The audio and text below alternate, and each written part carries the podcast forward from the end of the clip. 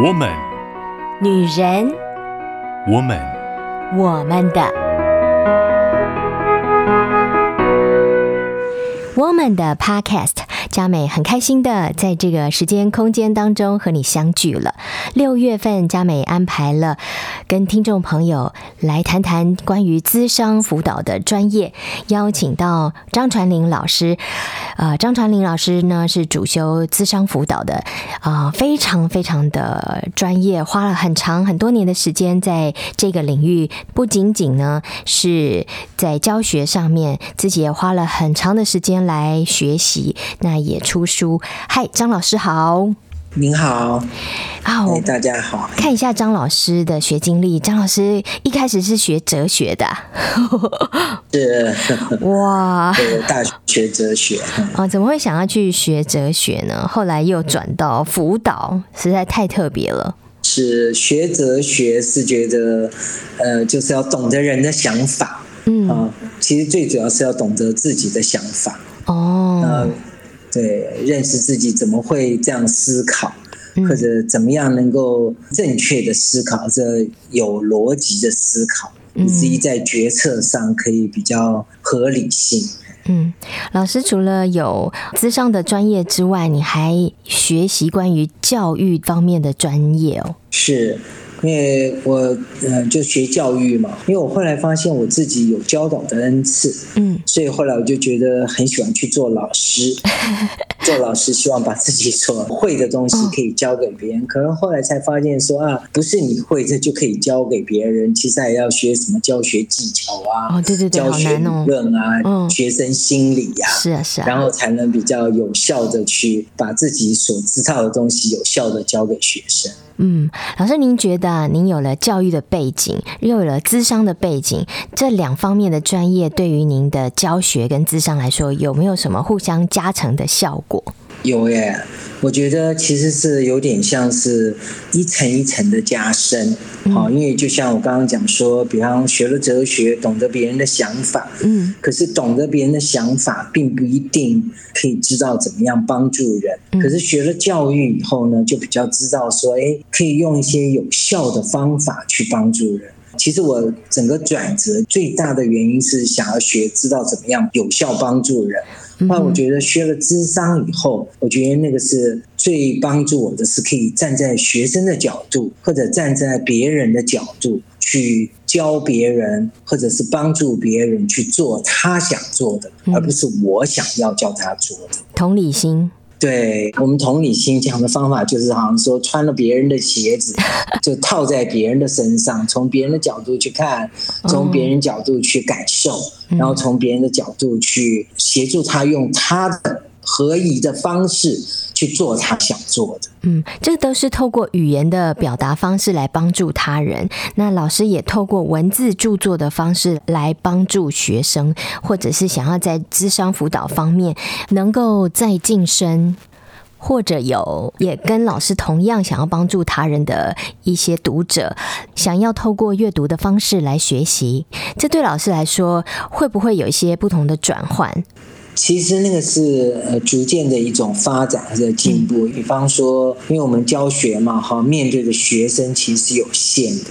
那如果呢，能够把自己懂的东西，能够用更贴近人的方式，或者用呃别人能够懂的语言，如果能够把它写下来，其实呃这就是为什么当初后来决定写书的原因，因为写了书以后呢，其实可以让更多的人借着所写的这些文字，好，让更多的人可以看到或者看得懂，然后有更多人有机会来学。嗯，佳美印象深刻。我的大学老师说过一句话，他说文字是有穿透力的，能够服务下一个世代、不同世代的人。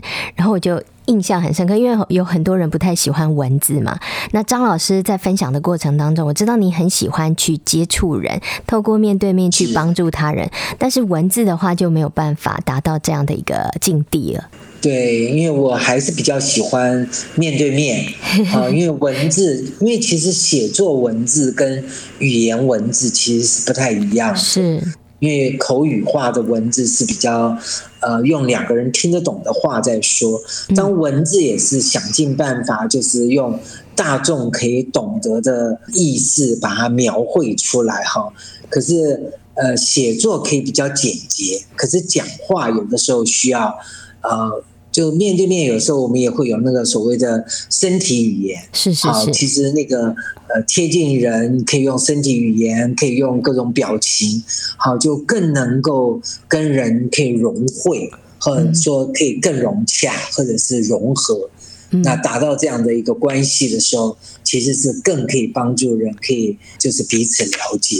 嗯，透过 Podcast 来帮助他人，这是张老师的初体验。嘉美邀请张老师的时候呢，张老师也非常非常的乐意，想要来透过这样的一个特别的管道跟方式来跟听众接触。我觉得是 呃很棒的一件事情，也很谢谢张老师抽空跟我们一起分享。那这一系列的主题呢，我们定了一个主要的主轴，就是爱人如己。上一次呢，我们透过人性的角度来了解，因为因为呃人性还有我们中华文化的影响，我们没有办法爱自己。我们以为牺牲了自己，成全了别人就是好的，殊不知我们牺牲了自己，我们也没有办法去成全他人。那今天张老师要从一个认知的角度来帮助我们，怎么样去理解爱人如己？呃。认知哈，其实听起来好像很拗口。对啊。其实认知就是在想什么，就是想什么想出来的一些概念。所以呃，今天我很想就是说，上个礼拜我们曾经谈到嘛哈，就是说呃，因为人性，好人性呢就会去影响到人比较不能够爱自己。那人性之所以会影响。其实跟人的想法是有关系的，所以思考跟思想很重要喽。对对对对，就是说在心理学上哈，有一个很有名的心理学家叫做马斯洛。那马斯洛他就谈到，就是说人的需求跟人格的成长。当一个人哈，就是说如果他生理满足了，他才会生出安全感。嗯，那有了安全感，然后才有爱与被爱的能力。那有了爱与被爱的能力。然后才能够就是产生自尊，那所谓的自尊就是自我接纳，啊，自我包容，自我肯定。可是呢，刚好我们从上个礼拜的人性谈起的时候，那有时候特别我们比方说讲中国人哈，很多时候我们的要求就像父母要求孩子，就是说啊，你要成为好学生，嗯，好，那个好学生的要求呢，尤其是在我们的教育里面和在文化里面，就变成分数。来评估一个人，因为人要求自己要达到这个高分的标准，哈，所以呢，常常就变成要借由分数来肯定自己。就像如果没有拿到一百分，好，就觉得好像说，呃，自己不够好，那甚至呢，就成为一种扭曲，哈，只有一百分才对。因为像我们自己成长的过程，哈。从小就是，比方只有一百分，老师才不责备哈。嗯，那九十九分有时候要打一百，九十八分打两百，九十七分打三百哈。那我们在这个成长过程当中，对，长大好像就变成分数，分数变成一个评断人的一个标准。嗯，那如果没有达到最完美，好像就觉得自己不够好。就像我有一些学生，有的时候问他考完试，你问他说你考得好不好，他就会说。不知道，你怎么会不知道呢？因为答完考卷应该是知道自己答的好不好嘛。嗯。跟他说要等老师打完分数我才知道，所以你看我们常把那个标准就交在老师的手上。嗯。好像 如果老师给我一百分，哎，我就被肯定是好；如果老师没有给我一百分，哎，我就觉得我自己不够好。好。或者有的时候，像父母对儿女也是这样子嘛。就像比方说，如果孩子考了九十九分，父母常常不会说：“哇，你九十九分很棒。”好，父母常常讲说：“哎，你应该再努力一点，就会得一百分。”所以你看那个，在这种要求跟那个纠结里面，哈，很多时候就变成了有一个差距。嗯，那就其实心理学说，哎，这种差距就会造成人性的扭曲。或者是认知的扭曲，所以我们要先把我们的认知调到一个正确的定位上，我们才能够去调整我们的行为。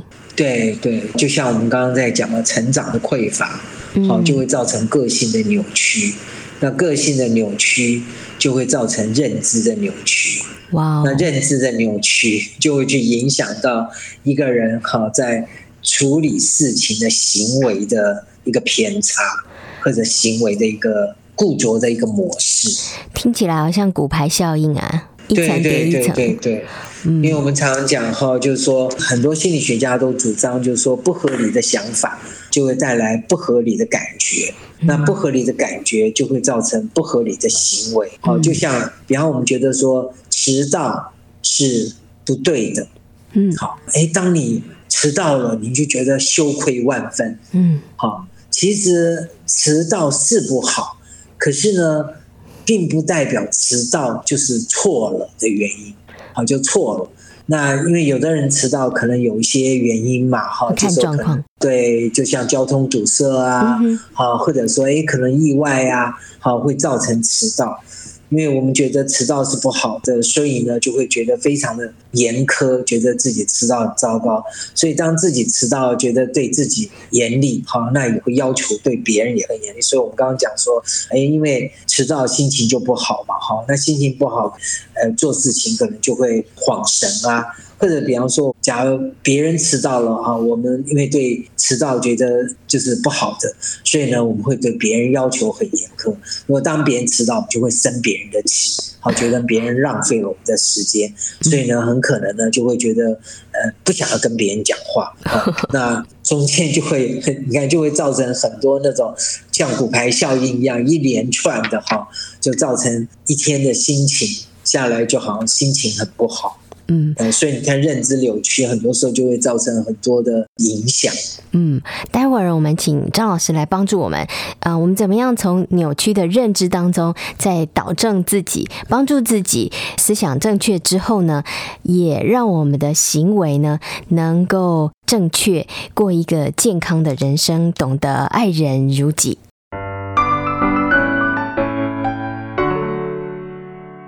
我们的 Podcast。佳美在六月份的节目当中邀请到张传林老师来跟我们分享资商辅导的专业。这一系列，张老师要来跟我们聊一聊爱人如己。上一次我们从人性的部分来了解到，因为我们人性的影响呢，没有办法懂得爱自己。那今天张老师是从认知方面，就是我们怎么想，认知扭曲了，影响到我们人不会爱自己。哇，这个影响蛮大的。刚才聊到了这骨牌效应啊，一层叠一层。那我们有好多的认知是扭曲的，但是我们不知道我们哪一些认知是扭曲了，以至于我们还以为自己是对的。那张老师这样子，我们怎么办呢？我们是不是一直在错误的当中无法自拔？所以我们在智商里面嘛，哈，就会去帮助人去分辨，嗯，什么叫做不合理的想法。因为凡是应该、必须、当然、一定，嗯好，只要你发现，当你的这个想法里就说应该、必须、一定、当然，哈，有这样子的一个前提，其实你就要去解释为什么应该。好，那比方说，就是像我们刚刚讲说，学生都应该要努力，哎，这是对的，嗯，可是呢，就是学生应该要努力。不应该懒惰，嗯，好，所以呢，我们就会非常的呃严苛，就像很多时候有些爸爸妈妈就觉得说，好，还就是读书嘛，学生就应该努力，所以。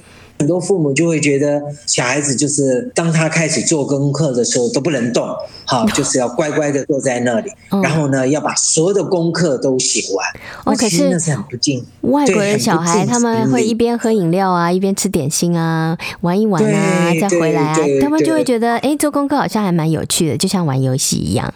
是是，其实像从人性里面嘛，哈，就像一个人的专注力，其实我们常常讲一个人的专注力，哈，就像小小孩大概是三分钟或者五分钟，那大一点的孩子可能是十分钟，嗯，啊，十五分钟，嗯，所以像我们在告诉学生说，比较健康的学习法，就是说你大概做十分钟，哈，你就应该起来动一动，好，喝杯水，好，走一走，然后再坐下来。因为其实常常我们发现，在做功课的前十分钟哈是比较专一的，过了十分钟以后就会摸来摸去，然后没有办法专注。可是你看，学生都应该要好好的做功课。嗯，那这个应该下面我们就加了很多的框框。嗯，就不可以动。好，不可以讲话，然后不可以，不可以跑来跑去，好，然后不可以吃东西。那你看这种很不近情理，所以你就会发现小孩子常常会跟爸爸妈妈就在那边抗衡，啊，就要不然他写一个字就在那边扭来扭去。哇，那现在疫情的关系，大家都在家里线上上课，不是很辛苦？难怪爸妈叫苦连天哦。是是，其实就人性，像我们常常现在都知道嘛，其实做中学，啊，与游戏与娱乐。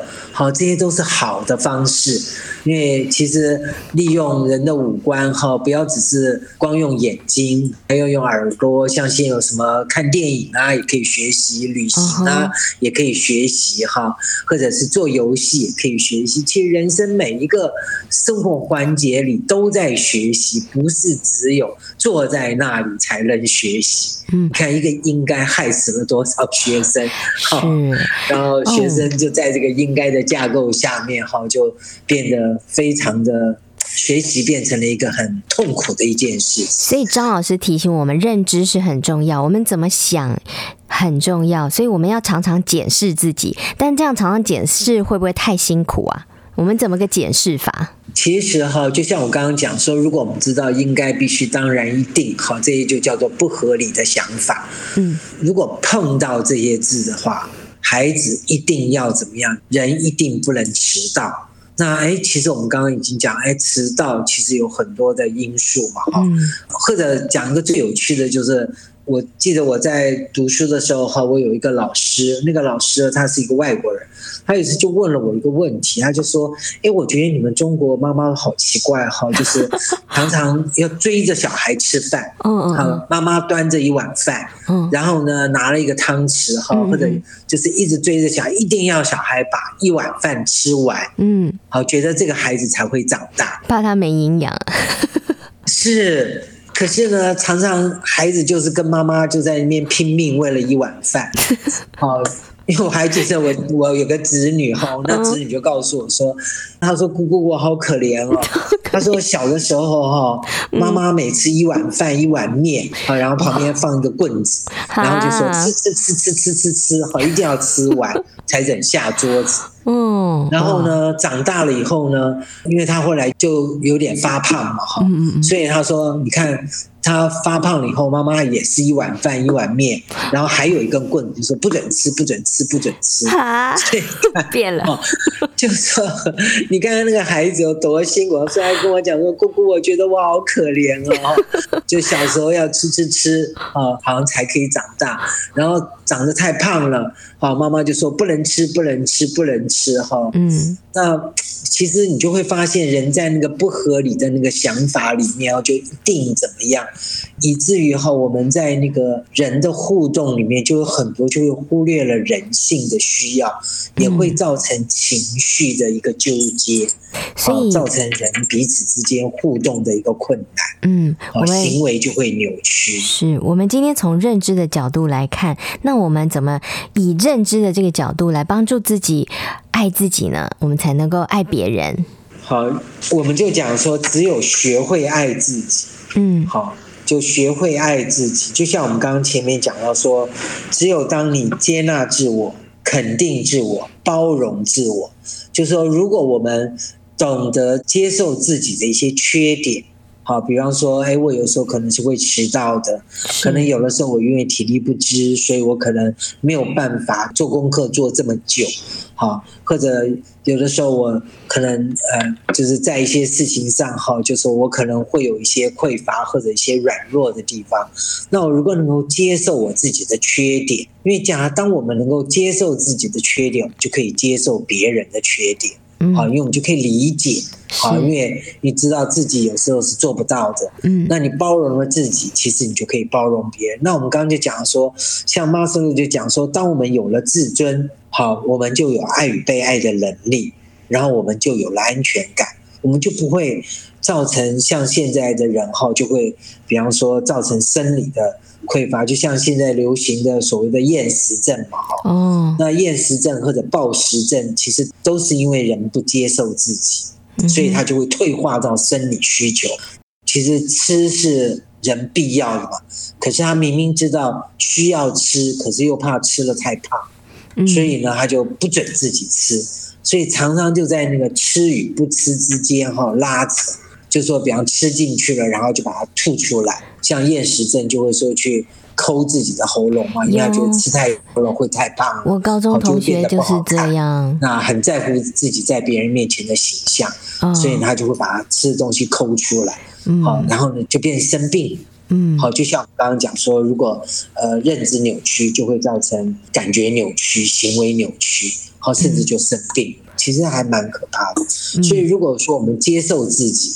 好，就像比方神创造我们嘛，嗯，和或者说，哎，我们天生哈接纳我们自己的一个样子，嗯，原本的样子，去羡慕别人，嗯，因为不可能每个人都长得像电影明星嘛，嗯，好，接受自己，好，然后接受自己不足的部分，然后呢，我们就可以去宽待别人，也会宽待自己，就对自己比较好，给自己比较多一点的空间，嗯，以及给自己比较多一点的时间来学习。嗯，哇，非常感谢张传林老师跟我们讲一个很重要的认知，从认知开始调整，让自己呢可以先被自己接纳，我们才能够去接纳他人，爱自己原本的样子，从这个基础点重新的出发。我相信我们对自己、对他人都会有重新的看法跟认知。谢谢张老师。